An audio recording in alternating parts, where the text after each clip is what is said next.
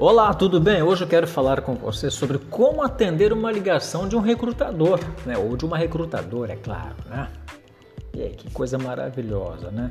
Em primeiro lugar, eu quero que você entenda que poderá ser testado, portanto, não fique de bobeira, tá? Este é o primeiro ponto. Segundo ponto, demonstre entusiasmo, sorria, pois mesmo que, pois mesmo que não te vejam sorrir, o sorriso vai transparecer na sua voz, tá bem?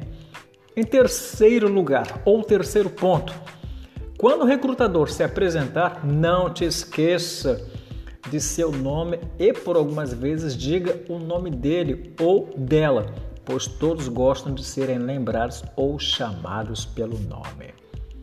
Quarto passo, quarto ponto importante, Tenha por perto sempre uma caneta e um bloco de anotações, tá bom? Isso é muito importante também, isso vai te ajudar inclusive na entrevista presencial. Em quinto lugar, evite distrações, pois como eu disse, você poderá estar sendo testado.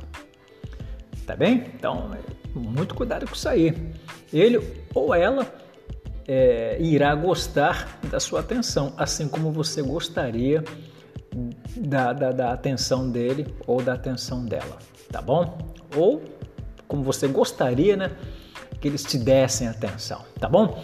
Sexto lugar, ao final da ligação você poderá perguntar sobre as próximas etapas do processo, tá? Isso vai alegrar o recrutador também. Me conta aqui, você já deu entrevistas por telefone?